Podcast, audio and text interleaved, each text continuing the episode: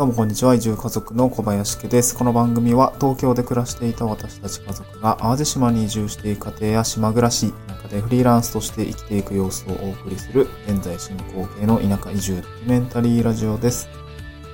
えっと、今日のトークテーマはですね、田舎暮らしのコスト、町内会費、高い安いの決まり方というような内容でお送りをしていきたいと思います。えっと、まあ、都会に住んでいるとき、私も東京に7年ぐらい住んでたんですけれども、まあ、この時には、なんか別に町内会費とかっていう費用は特に発生していませんでした。えっ、と、東京の頃はですね、まあ、新卒で、まあ、まあ、当時ね、あの、大学は青森だったんですけど、おまあ、そこから上京して、えっ、と、当時はね、池袋に事務所があった会社に働いていました。で、なので、池袋に通うためにですね、えっと、東武東上線ですね、の中板橋という駅に、駅のあたりに住んでいました。ここに多分4年、5年ぐらいですかね、住んでいて、で、その時にもやっぱり、まあマンションに住んでたんですけど、町内会費とか特になくて、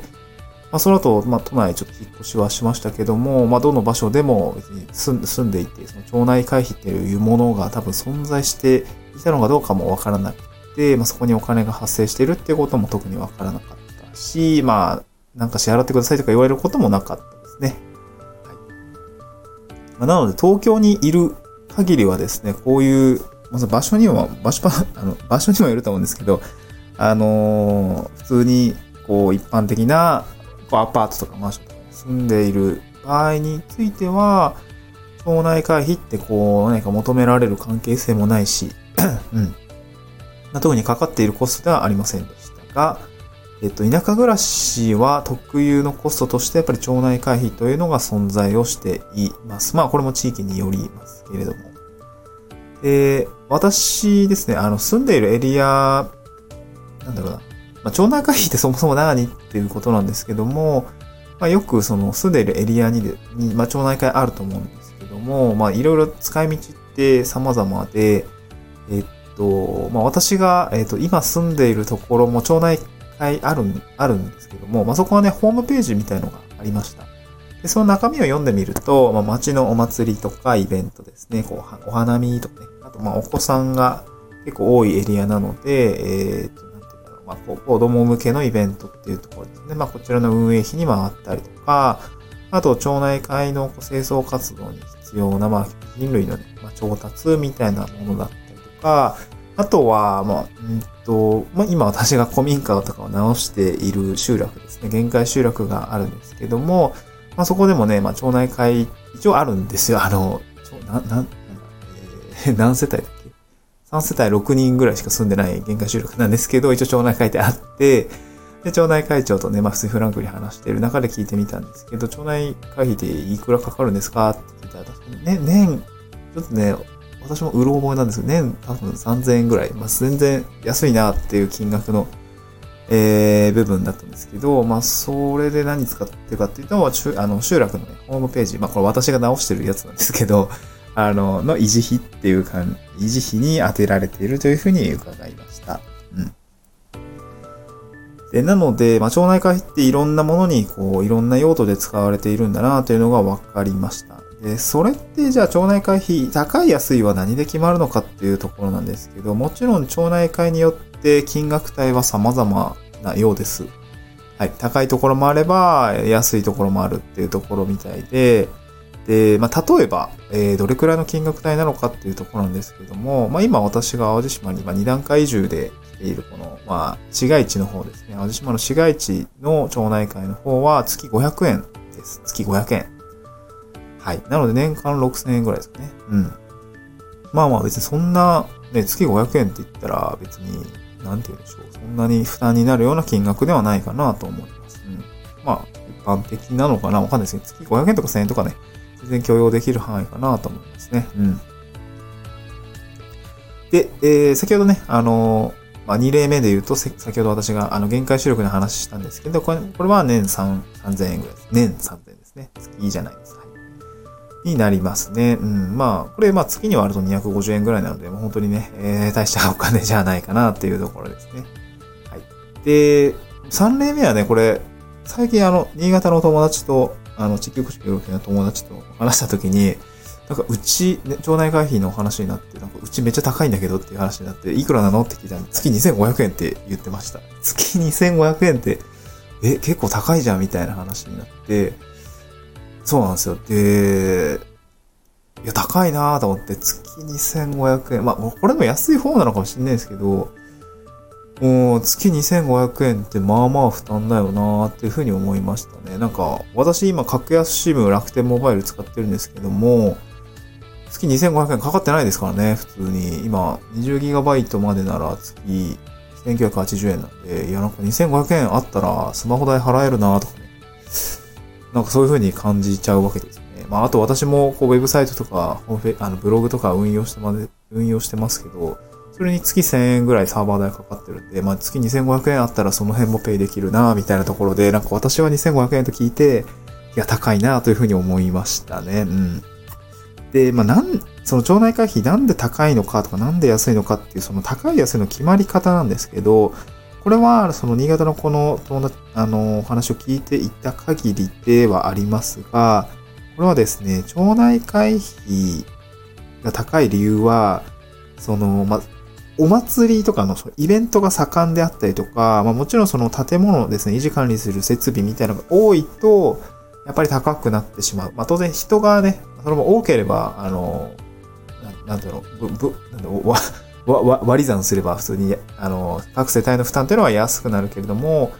まあ、人が少なくてでも維持管理しなければならないとか、運営管理しなければならないイベントだったり、ものがあったりすると高くなるね。まあ、っていう話になりますね。まあ、これは、まあ、うん、まあ、ごく自然な話かもしれないけれど、まあ、そういうところですね。で、なんかやっぱり、変動費、変動的なものって多分お祭りというものの存在なのかなというふうに感じました。イベントとかね。うん。で、その新潟に住んでいる この集落、なんかもう、年中お祭りやってるって言ってて、春、夏、秋冬やってんのかなはい、結構お祭りが盛んだと、やっぱりそこに、まあ、ただではできないと思うんで、やっぱそこにお金が発生をして、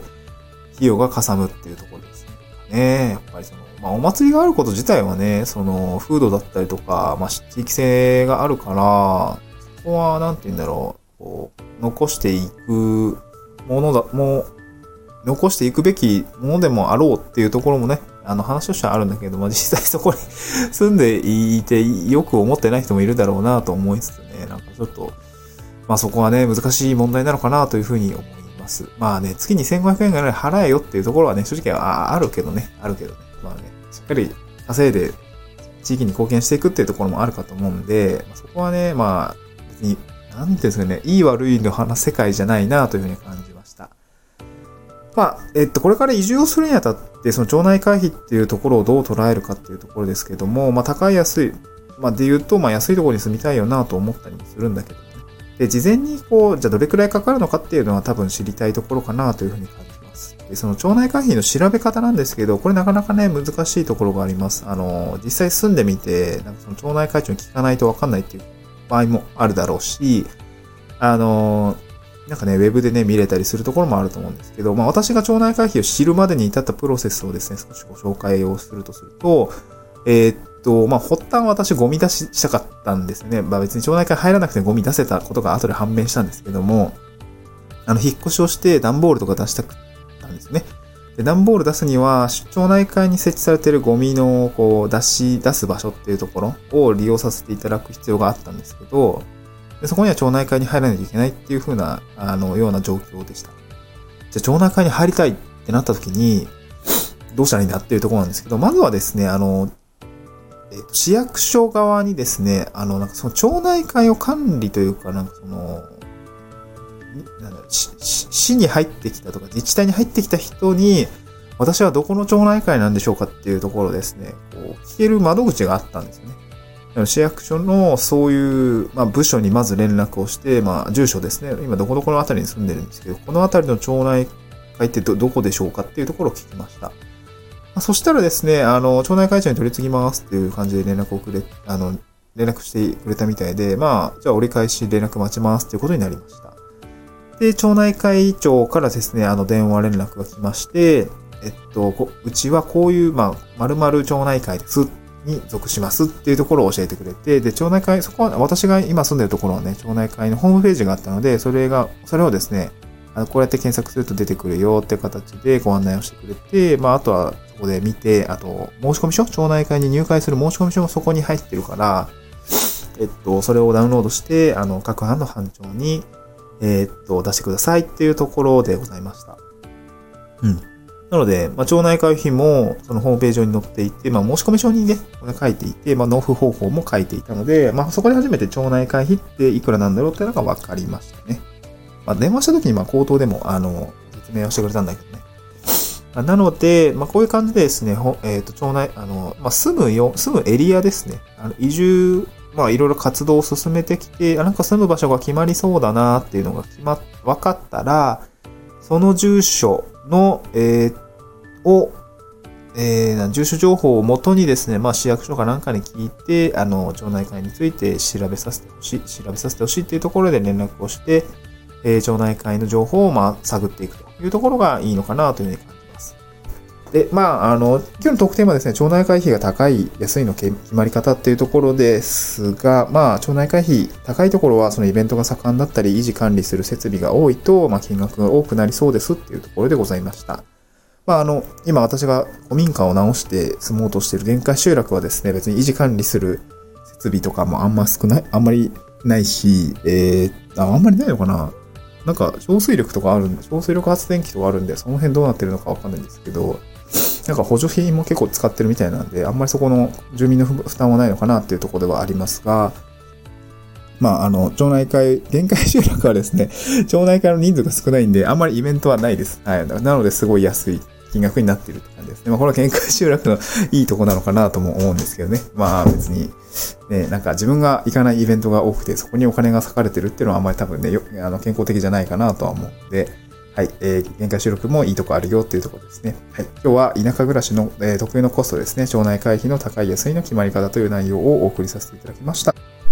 あ、そうだそうだ。今日はですね、あの、合わせて聞きたいをですね、あの、入れております。で、概要欄のリンクからですね、その町内会費、まあ私が移住してきて、えー、ゴミを出そうと思ったんだけど、その町内会っていうのがよくわかってない状態で、その町内会っていうものに対してですね、立ち向かったっていう話があるので、こちらもよかったら合わせて、あの、聞いてみてください。えー、っと、また次回の収録でお会いしましょう。バイバイ。